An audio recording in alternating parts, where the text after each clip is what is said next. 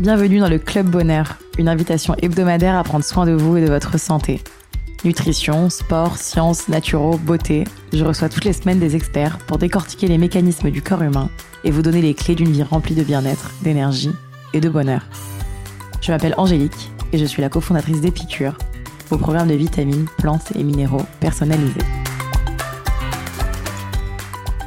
Aujourd'hui, j'ai la chance de recevoir Raphaël Marchal, auteur, journaliste, experte food. Dans cet épisode, elle nous parle alimentation responsable. Entre le local, le bio, le zéro déchet, les circuits courts, les labels, le commerce équitable, comment faire le tri et choisir un bon produit. Raphaël nous donne les bons réflexes pour consommer responsable, sans se ruiner ou y passer trop de temps. Son objectif Revaloriser des métiers et des régions, prendre soin de notre planète, mais surtout de notre santé. Vous êtes prêts à aller mieux? Hello Raphaël Salut Merci d'être avec nous euh, pour ce nouvel épisode du Club Bonheur. Avec plaisir. Alors, pour te présenter rapidement, tu es passionné de cuisine depuis ton plus jeune âge. Mhm. Tu lances en 2014 un blog nommé En Randonnion, Mhm. sur lequel tu partages tes rencontres et tes coups de cœur culinaires. Ouais. Tu es vite nommée blogueuse de l'année par les Golden Blog Awards ouais, et te fais repérer par la presse culinaire. voilà. Tu débites, tu, dé- tu débutes rapidement en écrivant pour Food Pâtisserie et Food Cuisine, Mhm. puis pour d'autres supports comme le Fooding, Elle, Mint ou encore le webzine du très célèbre Guide Michelin. Oui. Tu signes très vite deux livres à ton nom, À Mhm. la folie et Simple comme bonjour Mhm. aux éditions Tana, et apparemment un prochain très vite. Ouais. Côté télévision, tu as fait tes armes sur la chaîne My Cuisine avant d'enchaîner sur William à midi, qui est diffusé du lundi au vendredi sur C8 en Mhm. direct. Tu es également très très active sur ton compte Instagram, Ouais, surtout en ce en moment.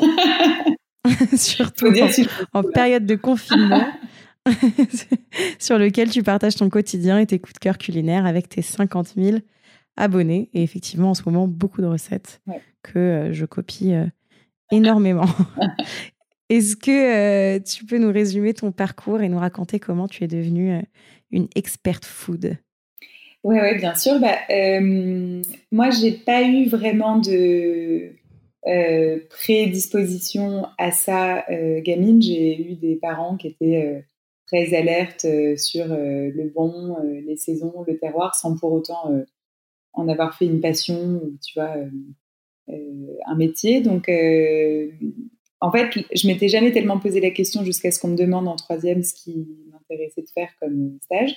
J'adorais bouffer. Ça, pour le coup, vraiment, depuis toute petite, euh, c'est un peu la blague. J'étais plutôt grosse, euh, j'étais toujours la première au buffet. Enfin, j'ai toujours vraiment eu un bon coup de fourchette et ça m'a jamais quitté. Mais en revanche, il avait vra- vraiment jamais été question que ça devienne euh, un métier. Puis stage de troisième, et je dis, ah, bah, j'ai envie de cuisiner dans un resto. Donc j'ai été chez Caius, dans le 17e, chez Jean-Marc Notelet. Et c'était génial. J'y suis même retournée l'été suivant pendant encore deux semaines. Après, bon, bah, je passais mon bac. Et puis, à la fin euh, du lycée, j'avais bien envie de faire, tu vois, une école hôtelière ou un truc. euh, Moi, je m'étais dit, bon, bah voilà, c'est bon, euh, c'est c'est ma passion.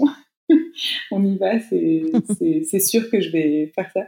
Et, mes parents m'ont dit, non, mais attends, on se calme quand même, c'est cool, la cuisine, tu feras des tartes le week-end, mais là, par contre, faut trouver genre un vrai travail.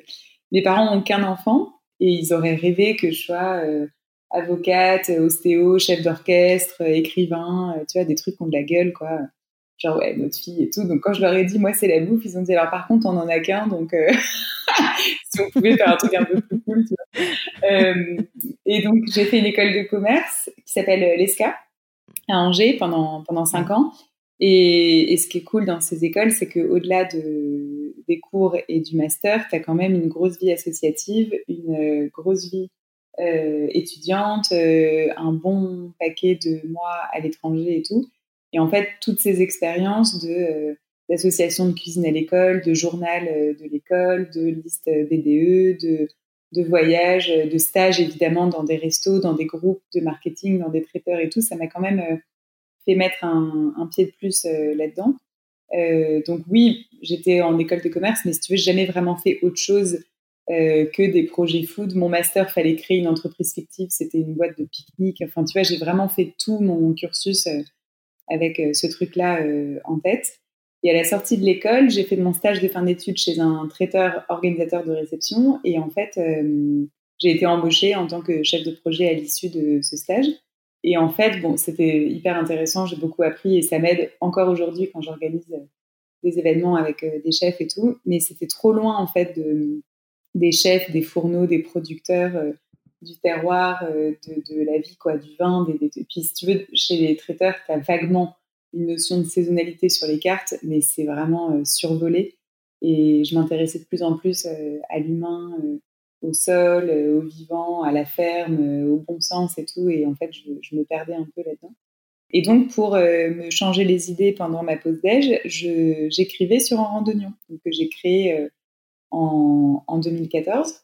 mais c'était, enfin, si tu veux, au début, c'était plus pour les copains et parce que ça m'amusait d'écrire et que c'était un bon défouloir et ça me permettait de, de raconter, voilà, les dernières découvertes de Risto, les dernières interviews de, de chef, parfois de producteur et tout.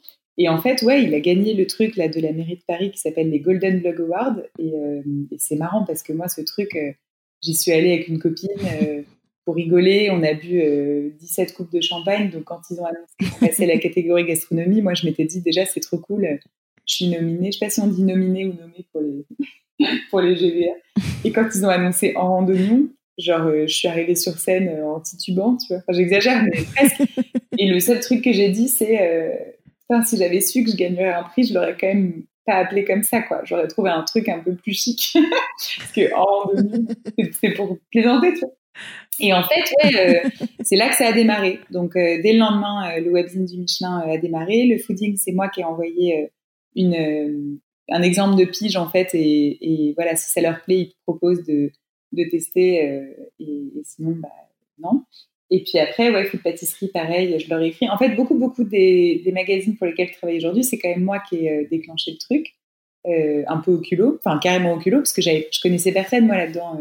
Et après, bah, en fait, c'est les premières collaborations que j'ai faites qui m'ont permis de m'ouvrir d'autres portes. Par exemple, la télé, c'est grâce à Muriel, qui est la fondatrice de Food Pâtisserie et Food Cuisine, avec Julie, bien sûr, euh, que c'est arrivé, parce qu'en fait, c'est elle qui m'a recommandé à My Cuisine. Enfin, tu vois, donc c'est ça qui est marrant, c'est que le premier livre, c'est grâce à Food Pâtisserie aussi, parce qu'elle avait vu mes articles, elle s'est dit, bah tiens, euh, elle connaît des pâtissiers, on va lui proposer un bouquin. Euh, tu vois, donc en fait, une fois que tu as deux, trois bonnes étoiles dans ce milieu et que ça se passe bien, bah après, ce qui est cool, c'est que tu es recommandé sans avoir à, bouger le petit doigt, quoi. Donc, donc un peu de Oui, et puis, et puis depuis. Mm-hmm. Et depuis le lancement, euh, tu as, as, toujours aussi eu ton point de vue euh, qui est assez euh, cool, sympa, et très responsable aussi ce qu'on dit, mais, mais parler des bons produits mmh. sans en faire des tonnes. ça, ça a toujours été le cas ou ça a ah, J'ai toujours, toujours, toujours été comme ça. C'est-à-dire que même si, voilà, de plus en plus, j'ai des convictions, il y a beaucoup de choses qui m'énervent, et avec le sourire, j'essaye de passer des messages un peu plus sérieux mais j'ai jamais voulu tomber dans des trucs politiques. J'ai jamais voulu. Euh, enfin, moi, je pars toujours du principe que je sais rien, donc euh, j'affirme jamais des choses avec, euh, tu vois, assurance ou aplomb, et, aplomb ou même parfois, tu vois, rage et tout, parce que bah, déjà, c'est pas ma manière d'être dans la vie. Je suis quelqu'un de de très joyeux, d'un peu naïf, euh, d'un peu teubé parfois. Enfin, tu vois, donc j'ai pas du tout envie de. de, de, sympa, de juste sympa. moi-même, voilà. Mais euh, en fait, j'ai toujours eu ce, ce même ton. D'ailleurs, on, on, m'a demandé parfois, mais pourquoi parfois tu. Tu, tu parles pas des restaurants que t'aimes pas, pourquoi tu pousses pas des coups de gueule sur tel des trucs et tout? En fait, je pense que quand on lit entre les lignes, euh, tu vois, je l'ai fait au début euh, dans l'émission oui, William j'attaquais, tu vois, la grande distrib et tout. Déjà, franchement, euh, c'est enfoncer des portes ouvertes. je trouve que c'est pas ça en fait qui fait changer les, les habitudes des gens. Donc en fait, plutôt que d'aller te raconter pourquoi le saucisson Justin Bridou c'est de la merde, et eh ben, je vais passer trois jours chez un éleveur de cochons cul noir et ensuite chez un salaisonnier qui fait bien son boulot, qui ajoute rien d'autre que du maigre, un peu de sel, beaucoup de temps, beaucoup d'amour. Et en fait, c'est mieux d'expliquer comme ça aux gens et d'expliquer aussi que quand tu achètes en direct, même si tu as l'impression que ça te coûte un peu plus cher, ben en fait, euh, tout le monde est gagnant parce que tu n'as pas 15 intermédiaires qui prennent euh, un pourcentage du truc sans raison et qui au final euh, font que bah, celui qui l'a fabriqué n'a pas gagné assez, que toi tu le coûtes quand même trop cher, tu le payes quand même trop cher. En plus, c'est pas bon. Donc, je, au début, c'était plus par manière d'être. Tu vois, je me suis dit, je suis pas quelqu'un de gueulard, je vais pas le devenir dans le travail. Et puis en fait, par la force des choses, je me suis rendu compte qu'en plus, les gens comprenaient mieux dans ce sens-là. Tu vois, l'exemple le, le, plus parlant, c'est bien sûr. quand tu expliques aux gens qu'en fait l'âge du poulet c'est 99% de son goût, bah, tu n'as plus besoin d'aller taper sur les poulets industriels parce que en fait, c'est bon, tu as, tout démontré. Quoi. Le truc qui pèse un kilo, il peut se rhabiller. Donc en fait, j'ai pas besoin, tu vois, de, de, sortir des phrases toutes faites qui sont fausses, qui sont fausses en plus, tu vois. J'en peux plus d'entendre les poulets. Oui, puis qui surtout vont juste déprimer les gens. Et, oui, exactement. En fait, il faut pas culpabiliser les gens, les gens. Et puis, enfin, je, je, comprends tellement en plus que, tu vois, il y a un vrai, vrai sujet sur euh, le budget, le temps dont tu disposes, l'endroit où tu habites en France, le nombre d'enfants que tu as, le peu de temps dont, tu disposes et tout. Donc, en fait, euh, euh, voilà, idéalement. On ne peut pas être donneur de leçons. Puis on a notre éducation, on a notre savoir, on a grandi en, en étant nourri d'une certaine manière. Mmh. Parce qu'en fait, justement, si on est ensemble aujourd'hui, c'est pour parler d'alimentation responsable. Mmh euh, qui est un sujet un peu en ce moment, effectivement, euh, qui, est, compliqué parce que euh, on nous donne beaucoup d'informations. parfois, on a l'impression d'acheter des choses de très bonne qualité, puis en fait, on se rend compte que ça ne l'est pas. Mm-hmm. pour toi, c'est quoi déjà les règles de base d'une alimentation responsable alors, je pense que la, première règle, c'est d'oublier tout ce qu'on croit savoir sur ce que veut dire le bien manger, parce qu'en fait, ça avance à une vitesse folle, et ce qui était vrai euh, l'année dernière ne l'est plus forcément cette année. Je parle par exemple des gens qui apprennent par cœur les saisons, tu vois. Ça sert à rien de dire euh, les asperges, ça va euh, d'avril à début juin, les fraises, ça va de mai à juillet. En fait, on n'en sait rien cette année. Les asperges, c'est arrivé en février. là, les fraises, elles sont déjà là. Qu'est-ce qu'on fait, tu vois Donc, déjà, il faut désapprendre, je pense, ce qu'on a appris. et puis surtout, surtout, surtout, il faut oublier euh, l'idée de se rassurer avec des labels parce que là encore, le problème c'est que euh, le jour où le label arrive à vos oreilles, eh ben, c'est trop tard, il a déjà été pris d'assaut par euh, souvent la grande distrib. Donc en fait, tous les labels bio, fermier, naturel, etc. Enfin, c'est dommage. Et, le problème, c'est que le label fermier, encore l'année dernière, je t'aurais dit, ben voilà, c'est super, c'est ce qu'il faut prendre. Et aujourd'hui, c'est fini, ça veut plus rien dire. Je, voilà, c'est plus une, garantie quand tu achètes du beurre ou du poulet ou des œufs. Donc, je pense que la première règle, c'est de oublier d'avoir euh, une espèce de cahier des charges, tu vois, avec des saisons gravées dans, le, marbre, euh, des labels, euh, des comment on dit, des étiquettes, tu vois, qui te rassurent et tout. Et c'est en fait de passer un tout petit peu plus de temps à se renseigner. et c'est faire appel à son bon sens. Je crois que les gens se font pas assez confiance. Moi, j'entends souvent des gens qui me disent ah mais je sais pas entre tel et tel fromage, j'y connais rien. Mais en fait, même quand on n'y connaît rien, moi quand j'étais petite, j'y connaissais rien et rien qu'au goût, je voyais la différence entre un bon œuf et un mauvais œuf, quoi, à la couleur, à la texture, au goût. Euh. Donc en fait, je pense qu'il faut un peu plus se faire confiance, un peu plus se renseigner, un peu plus parler avec les gens, avec euh, les crémiers, avec les éleveurs, avec les maraîchers, avec les, pêcheurs quand on peut, avec les vignerons et tout. Poser des questions, euh, savoir comment ils travaillent, combien ils sont chez eux, etc. Et puis surtout, bah, privilégier au maximum les circuits courts. C'est pas un mot tendance qui paraît trop cool, genre circuit court, petit producteur. D'ailleurs, petit producteur, faut arrêter. moi, je leur souhaite aux petits producteurs de, grossir, donc c'est, ça veut rien dire. Mais circuit court, en fait, ça veut tout simplement dire qu'on rémunère les bonnes personnes et uniquement les bonnes personnes. Par exemple, quand vous allez chez votre poissonnier pour acheter du poisson et qu'en fait, il est passé déjà par Ringis, par un stockage au frais, éventuellement qu'il a été congelé, etc., et que vous, vous l'achetez au final, j'en sais rien, 10 euros du kilo, en fait, sur les 10 euros, euh, il va y avoir 2 euh, euros pour le transporteur, 2 euros pour le stockage, 2 euros pour un gis, 2 euros pour l'intermédiaire, 2 euros pour euh, la criée et machin. Et en fait, le pêcheur, il va avoir 1,50 euro. Et vous, au final, vous allez payer, ce qui reste pour le vrai prix du poisson, c'est rien. Alors que quand vous l'achetez à la petite Laura, à Poiscaille, à Tom Saveur ou dans n'importe quelle poissonnerie comme Ebitsu qui est responsable et qui achète en direct au pêcheur, bah, sur les 10 euros, il y a 5 euros pour le pêcheur et puis il y a 5 euros pour euh, le redistributeur. Et c'est tout. Et donc, en fait, il faut juste comprendre ça, que c'est pas du tout un mot euh, fourre-tout, magique, bobo, tout ce que j'entends, genre, ouais, ça y est, circuit court, c'est pour les bobos parisiens.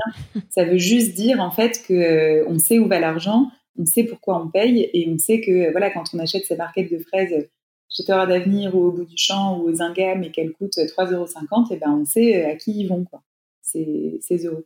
Donc euh, ça, c'est très très important. Donc en fait, finalement, et finalement, du coup, on peut autant y arriver euh, en ville qu'à la ah campagne, parce que moi, je vois, j'ai grandi dans les Yvelines, mhm. on avait le maraîcher, euh, ma maman avait ses poulets, mais c'est vrai qu'en habitant en ville, mhm. on peut plus vite, je pense, se sentir un peu perdu, en tout cas de savoir comment choisir un bon produit et où le trouver. Ouais. C'est vrai qu'en ville, c'est à la fois plus facile parce qu'il y a plus de choix et à la fois plus difficile parce qu'il y a plus de choix. Et c'est le, problème aussi, c'est qu'aujourd'hui, on est un peu envahi par, tu vois, les naturalia, les machins, les trucs. Je, je leur jette pas la pierre, mais c'est vrai que c'est c'est souvent un peu opaque, euh, à part euh, voilà la Biocop et des, des, vraies initiatives qui sont mises en place depuis longtemps et qui sont sérieuses. Et donc les gens ont tendance à pas comprendre la différence entre euh, le bon et le pas bon. Et c'est vrai que dans les poissonneries, dans les boucheries, dans les crèmeries, il y a de tout. Donc c'est compliqué de savoir, mais aujourd'hui c'est possible de se renseigner par, tu vois, d'autres canaux, par exemple Écotable. Bah, aujourd'hui ils, font beaucoup de d'initiatives pour expliquer aux gens ce que c'est qu'un fromage, euh, ce que c'est qu'un fromager, tu vois, qui fait attention euh, euh, aux gens qui travaillent, aux éleveurs de vaches laitières, à la saisonnalité des fromages, aux AOP, au fromage au lait cru, au machin, au truc. Donc en fait, toutes ces choses comme ça qui sont importantes à savoir. Pareil pour la pêche, pareil pour la boucherie. Donc en fait, encore une fois, la réponse à ça, c'est de se renseigner un tout petit peu. Je sais que ça prend un peu de temps et que quand on sort de sa semaine de boulot et qu'on a des enfants à la maison et qu'on n'a pas le temps et qu'on a des embouteillages et qu'on n'a pas une thune et tout, on a tous un peu ce, truc-là, genre attends, c'est bon, euh, ça, ça va pas me tuer. Et en même temps, je pense que c'est important que tout le monde se force un tout petit peu. Déjà, ce sera bien meilleur. En plus, au bout du compte, j'ai toujours tendance à penser qu'on fait des économies parce que quand on achète très bon, on en mange un peu moins parce qu'on n'a pas besoin de mettre trop pour que ça ait beaucoup de goût.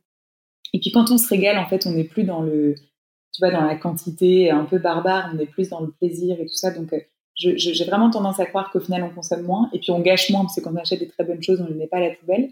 Et puis en plus, quand on achète des bons légumes non traités, on les mange en entier avec la peau, avec les fans, avec le trognon. Donc, euh, ça nourrit plus de bouche.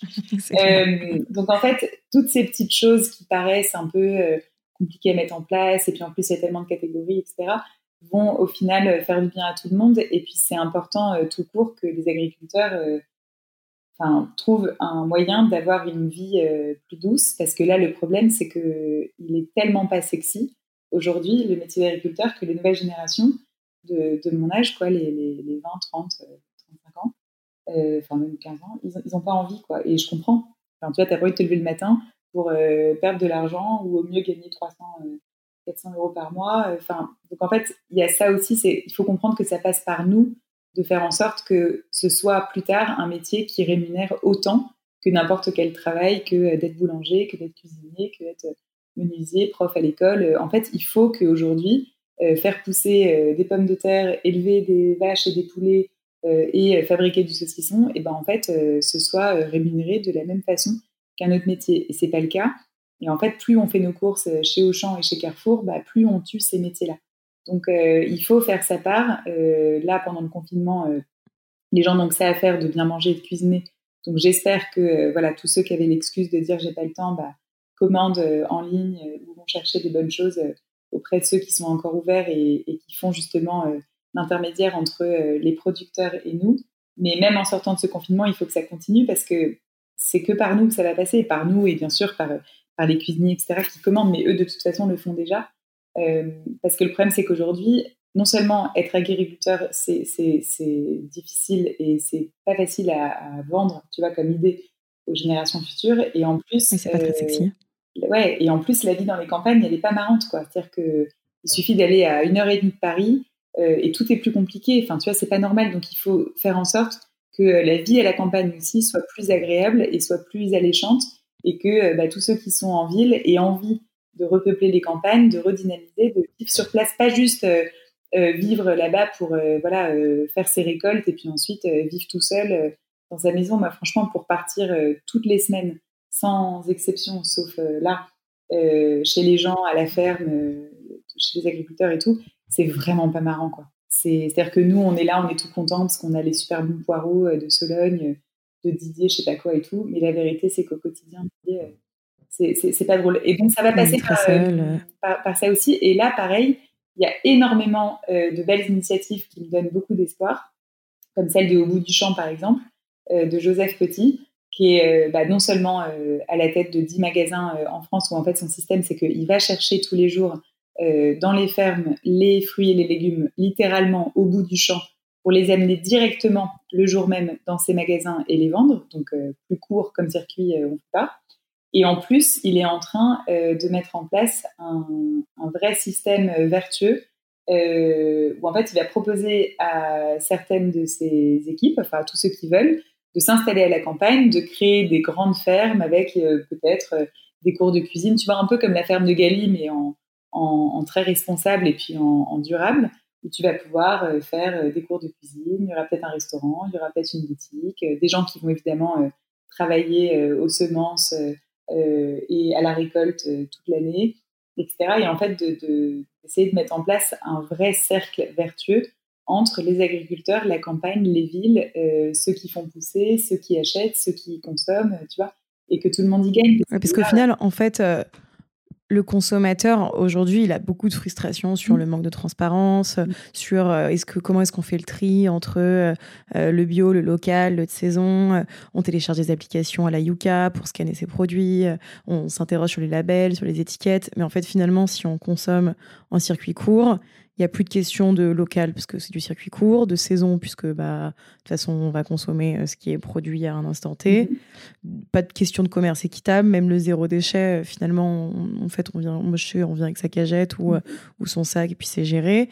Et puis en fait, on n'a plus rien à scanner, parce qu'on ne va pas scanner sa carotte pour savoir si elle contient des additifs et est-ce qu'elle est médaille d'or de la meilleure carotte, quoi. Mhm. Donc en fait, finalement, ça, ça règle aussi beaucoup, beaucoup, beaucoup d'interrogations, ah bah, de frustrations arrêter de faire des nœuds au cerveau avec les étiquettes incompréhensibles et tout. Après, moi, le, je trouve formidable euh, le concept, même si c'est pas un concept du local, mais il faut faire attention avec ça aussi parce que, évidemment, que dans un monde merveilleux, tout pousserait chez nous en France euh, et on n'aurait pas besoin de faire venir quoi que ce soit d'ailleurs. Mais en fait, il se trouve qu'il y a des terroirs qui sont plus propices que le nôtre à faire pousser, par exemple, euh, des agrumes ou parfois j'en sais rien moi, euh, des, fruits secs, euh, parfois euh, du raisin, etc. Donc, tu vois, je ne suis pas contre qu'on aille chercher de temps en temps des pamplemousses en Grèce, des citrons en Italie, des avocats en Corse.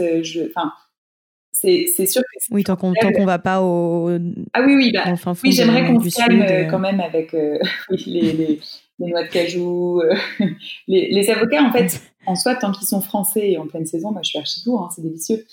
Oui, comme les kiwis. Voilà, exactement, les kiwis, les kakis, tout ce qu'on ce qu'on est capable de faire pousser chez nous. Mais après, je suis pas contre, euh, voilà, pousser un tout petit peu plus loin euh, là où on va chercher les bonnes choses, parce que, bah, en fait, c'est le principe d'un terroir et d'une et d'une typicité de sol d'un pays à un autre. Et il se trouve tout simplement qu'il y a des choses qui vont pas rendre aussi bien euh, chez nous qu'ailleurs. Donc, et puis même sur le vin. et puis on peut en rendre, on peut le rendre aussi. Euh, ouais, c'est ça. Et puis ça fait. On peut en faire quelque chose d'un peu d'exceptionnel, euh, de, euh, de se faire un petit plaisir de temps en temps en allant se prendre une mangue. C'est juste aussi d'être plus raisonnable dans la consommation d'avocats où à une époque on en mangeait à tous les repas, tous les week-ends. On a tous le droit d'avoir un, un produit un peu plus d'exception. exactement. Moi, tu vois, là depuis que je suis en confinement, je fais des clafoutis et des gâteaux tous les jours. Je ne peux pas m'empêcher de mettre de la vanille dedans parce que c'est délicieux et qu'aujourd'hui, euh, mm. tu es, obligé tu vas te faire plaisir sur certaines, certaines petites choses, même si je sais qu'il existe maintenant des herbes qui ont un goût de vanille, c'est assez génial, euh, auquel j'ai pas accès euh, là pendant, euh, pendant cette période. Donc voilà, je suis pas en train de dire genre arrêtez, ne mangez plus de chocolat, ne buvez plus de café. de toute façon, j'ai envie de te dire, on a tous un ordinateur et un téléphone et je pense que c'est pire que de manger un avocat de temps en temps. Oui, bien sûr.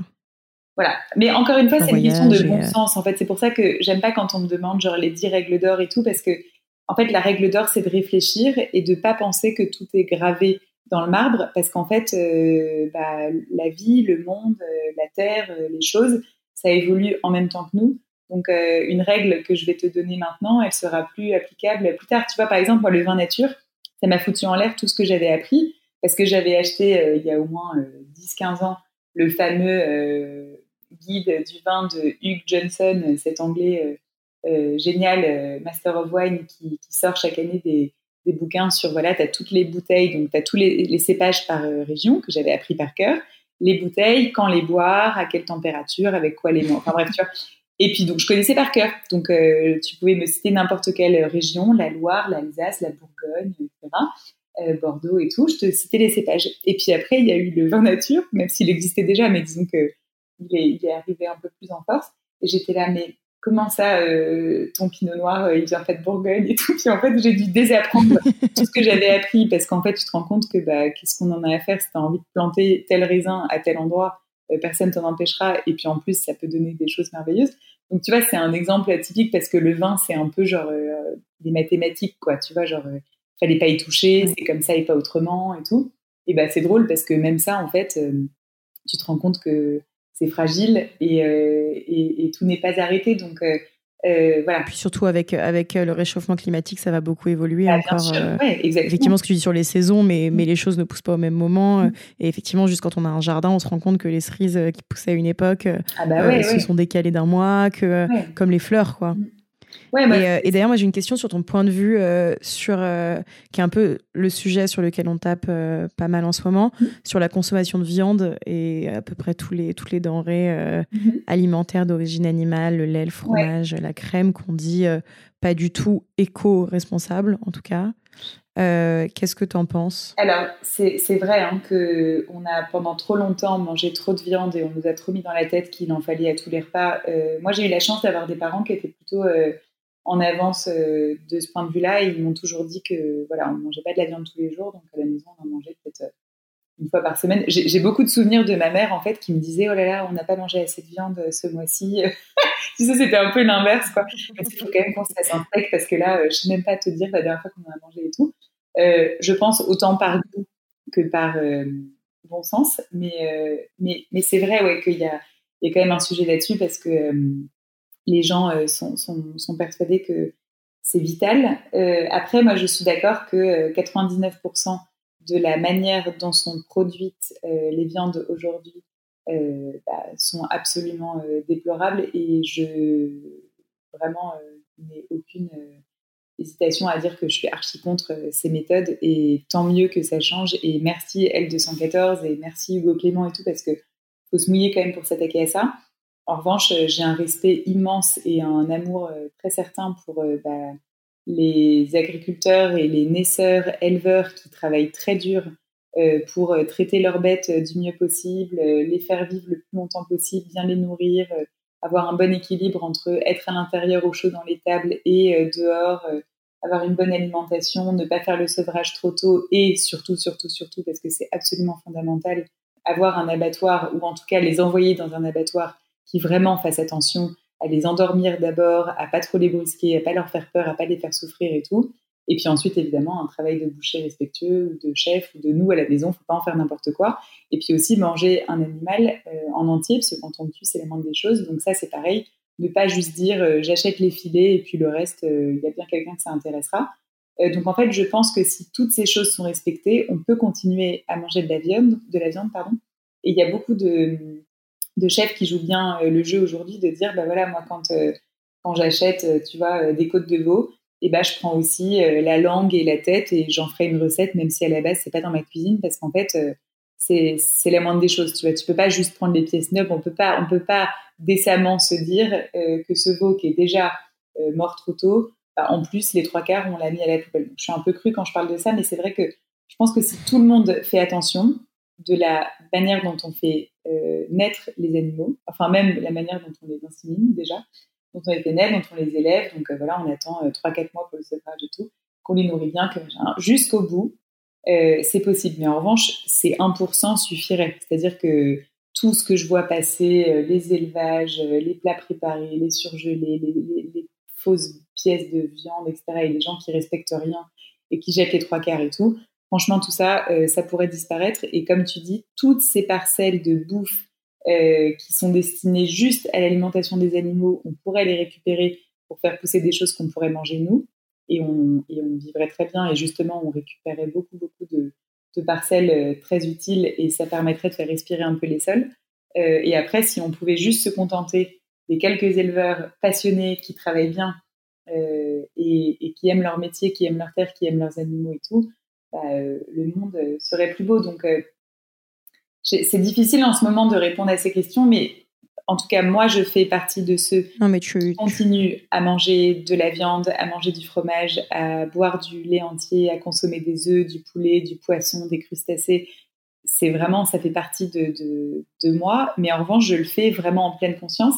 Et en revanche, c'est drôle d'observer ça dès que je sors du cadre où euh, je connais, je sais d'où ça vient, je sais qui est euh, le producteur, l'éleveur, etc., je deviens une végétarienne, mais t'as pas idée, quoi. Mais je me rends même pas compte. Là, j'étais euh, avec des copines en week-end à Édimbourg, on est allé bouffer dans des restos au pif et tout. J'ai mangé que, tu vois, du chou-fleur, des pâtes. Enfin, je, suis incapable. la semaine dernière, on a mangé des sushis. Je sais plus où, la semaine d'avant, pareil, j'ai pris que des sushis végétariens. Enfin, je, je, je peux pas si je connais pas, mais ça, c'est parce que justement, je suis consciente de, tout ça. Tu es très informée. Et d'ailleurs, c'est une super transition parce que je voulais justement te parler un peu du monde de la restauration. Tu sens que ce virage euh, des consciences, en tout cas chez le consommateur, euh, se voit et se ressent beaucoup dans la restauration. Ah bah moi je trouve carrément que c'est eux qui nous c'est eux qui nous éduquent. Moi je trouve que le rôle, euh, sans leur mettre la pression, hein, mais le rôle des restaurateurs, il est crucial aujourd'hui parce que je trouve que c'est eux en fait qui bah, déjà informent au mieux euh, les gens parce que euh, dans la plupart des cas, ils sont allés sur les bateaux euh, en mer avec avec les pêcheurs, ou ils sont allés dans les vignes, ou ils sont allés dans les fermes, ils sont allés sur les cultures des légumes, etc. Donc ils savent de quoi ils parlent. Souvent, un chef qui est engagé, s'il travaille avec tel petit producteur de fromage de chef, c'est qu'il connaît le bordel, tu vois. Et donc je trouve que déjà c'est les premiers à bien parler de tout ça. Et puis en plus c'est les premiers à nous à nous apprendre à cuisiner. En fait, moi il y a plein de choses que j'ai que je savais pas. Par exemple, je savais pas qu'on pouvait manger des choux de Bruxelles crus euh, jusqu'à ce que j'en mange euh, chez Amandine Chéniaud, tu vois. Et, euh, et je dis mais c'est trop marrant. Ils, sont, tu les as cuits comment? Elle me dit bah non, je les ai juste coupés en lamelles avec du citron, de l'huile d'olive. Enfin, tu vois, c'est drôle parce que pour moi, les choux de Bruxelles, c'est à la, à la cocotte. Enfin, tu vois, et puis après, tu les grilles dans le beurre. J'avais toujours mangé ça de la même façon. Donc, je trouve vraiment qu'ils ont à la fois un rôle d'information énorme sur euh, le bon et, euh, et comment, euh, comment mieux manger tout en soutenant les gens qui travaillent, les, les, paysans. en vrai, c'est, ça résume bien. Et en plus, c'est ceux qui vont nous apprendre, tu vois, à cuisiner mieux. Et bah, en fait, ça aussi, c'est super important parce que on va aller au restaurant. je pense un Français moyen, il va au restaurant, tu vois, quelques fois dans l'année. Mais après, le reste du temps, c'est à la maison en fait que ça se joue. Donc, si c'est aller manger de temps en temps euh, aux arlots et puis le reste du temps euh, bouffer n'importe quoi, euh, ça marche pas. Donc tant mieux si en rentrant du resto, ils se disent bah tiens, en fait, c'est pas compliqué un poisson au four. Et puis c'est vrai que ça fait longtemps que j'ai pas fait un tian. Et puis tiens, c'est vrai que je peux utiliser les épluchures. Et puis la prochaine fois, je Enfin, tu vois, quand tu vas dans un restaurant et qu'on te sert le légume en entier, tu te dis bon bah ok, moi aussi quoi. Donc ouais, je trouve qu'ils ont un vrai, un vrai rôle et, et qu'ils appliquent à merveille. Donc Merci à eux aussi. Hein. Et d'ailleurs, comment est-ce qu'on peut faire pour euh, reconnaître un restaurant euh, dont la cuisine est entre guillemets responsable bah alors c'est justement le, gros travail d'écotable que je trouve génial et je trouve que enfin c'est un label qui a beaucoup de sens parce que euh, c'est finalement la seule chose qui, compte quoi. Aujourd'hui, je trouve que le restaurant du futur il n'est sérieux que s'il il est étroitement lié à une ferme ou voire même implanté sur une ferme. Tu vois, je pense qu'aujourd'hui c'est c'est fondamental et il n'y a pas vraiment d'autres modèles euh, qui soient euh, souhaitables. Euh, donc, donc on peut complètement se fier à ça, mais après, encore une fois, c'est de l'observation, des questions, regarder comment sont travaillés les produits, est-ce que la carte change souvent tu vois, il y a, des, y a des, des, moyens, en fait, au bout d'un moment, quand tu vas beaucoup au restaurant, d'observer, de, se dire, bah tiens, c'est drôle, on a, on a observé que tu vois, euh, les, premières asperges étaient arrivées hier, il disait déjà sa carte aujourd'hui. Enfin, tu vois, quelqu'un qui est en mouvement et qui sait bien te parler, euh, tu vois. Et après, pareil, il n'y a pas vraiment. Déjà une carte qui est une carte qui évolue et qui est pas trop remplie, c'est toujours aussi un bon signe. c'est clair. Ok, bah merci mille fois. on va passer au, petit format de questions rapides, réponses rapides, pour avoir tes réponses qui viennent de ton cœur. Euh, ta meilleure adresse pour faire tes courses? Mmh, Au bout du champ. Le restaurant modèle en termes de responsabilité Ah bah Garance. Un village à découvrir en France pour ses spécialités culinaires Ah euh, Une bonne question. Euh, oh, j'hésite parce qu'il y en a beaucoup, mais je dirais Douarnenez en Bretagne qui est connu pour quoi? Bah, Pour le kouign-amann et le phare breton. Ah. c'est vrai que tu passes beaucoup de recettes de phare breton en ce moment qui est incroyable. D'ailleurs, je crois S'il y avait une spécialité. Maintenant que j'y pense. Comment? Je crois qu'on dit C'est vrai? Douarnenez. Mais en fait, je sais pas. bon, on ira chercher. Euh, une spécialité française qu'on devrait tous découvrir ou redécouvrir euh, La soca de Nice. Un pays que tu trouves particulièrement novateur sur la food? Euh, La Belgique.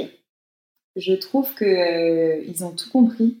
Il y a autant d'agriculture dans les villes qu'à la campagne et il y a de plus en plus d'initiatives de de restaurants, tu vois, implantés sur des fermes, en circuit court et tout. Et euh, c'est marrant parce qu'on les attendait pas là-dessus. Et j'ai une grosse passion Belgique et chef euh, belge en ce moment parce que, tu vois, c'est un petit pays et, en fait, on a beaucoup, beaucoup euh, à apprendre d'eux.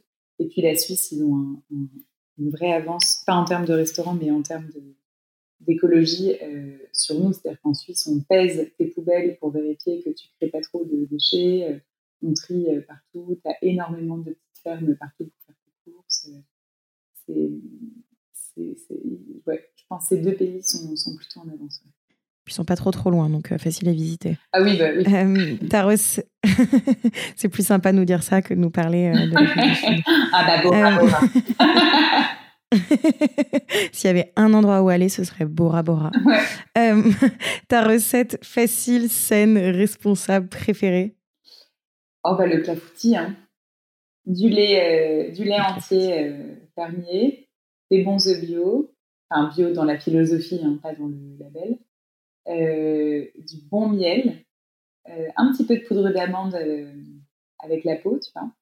Et puis après, bah, ce qui est cool avec le clafoutis, c'est que quelle que soit la saison, tu as un truc à mettre dedans. Donc, des pommes, des poires, des fraises, des myrtilles, des couettes, des mirabelles, des cerises, tout ce que tu veux. Sauf les agrumes, c'est vrai que j'ai essayé une fois, c'était moins ouf. Euh, j'adore ça. à ne pas tester.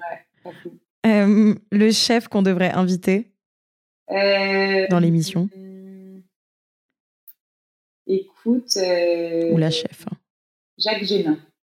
Même si c'est un chef pâtissier, je pense que on a tous quelque chose à apprendre. Il aurait des choses à nous apprendre. Ouais. Génial. Et finalement, un livre de cuisine à découvrir. Oh là là, la BD. Alors, je sais pas si, vous la découvrirez parce qu'elle est, elle est pas récente, mais euh, la BD d'Alain Passard qui s'appelle En cuisine avec Alain Passard. Franchement, on n'a pas fait meilleur livre euh, de cuisine. C'est-à-dire que non seulement les recettes sont merveilleuses et inratables, et en plus très originales. Moi, c'est beaucoup de choses que j'avais jamais fait avant. Et en plus, c'est une BD, donc c'est hyper lucide euh, pardon, hyper ludique, euh, c'est drôle, c'est touchant, euh, c'est son caractère, c'est vraiment un livre que j'adore. Et un autre livre que j'aime beaucoup, ça a été écrit par le philosophe Jouari, Jean-Paul Jouari de mémoire. C'est une BD qui s'appelle L'art des mets, M-E-T-S, sur Ferran Adria. C'est un, livre, hein, je ne sais pas si j'ai dit BD, un livre. Et, et, en fait, il a suivi Ferran du temps d'Albouli pendant des années. Euh, et il pose la question euh, la cuisine est-elle un art? Et en fait, tout au long du livre, euh, c'est un peu une dissertation philosophique où c'est un peu oui, non, peut-être, tu vois, des antithèses, synthèses, avec évidemment des recettes, des anecdotes et tout. C'est un livre qui est sublime. Donc, je dirais, ouais, l'art des mets pour se cultiver et la BD de Passard pour cuisiner parce que vraiment, c'est une pépite. Il y a des recettes de dingue là-dedans. Génial. Et euh, si tu avais un dernier conseil à, nous donner? Euh, bah, il, faut, il faut toujours euh, partir du principe qu'on ne sait pas. Il ne faut jamais être trop certain. Parce que tout change très vite et tout change plus vite que nous. Génial.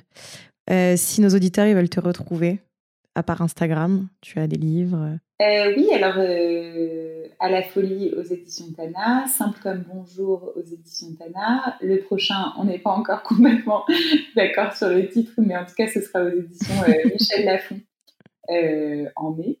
Après, bah, sur C8, les mardis et jeudis, chaque semaine dans l'émission de William Lénergie entre euh, midi 45 et 14 h Et puis, bah, régulièrement dans les magazines Food Pâtisserie et Food Cuisine, de temps en temps dans le L et puis beaucoup sur Instagram, surtout en ce moment où tu publies énormément de recettes qui sont toutes très faciles et très très bonnes.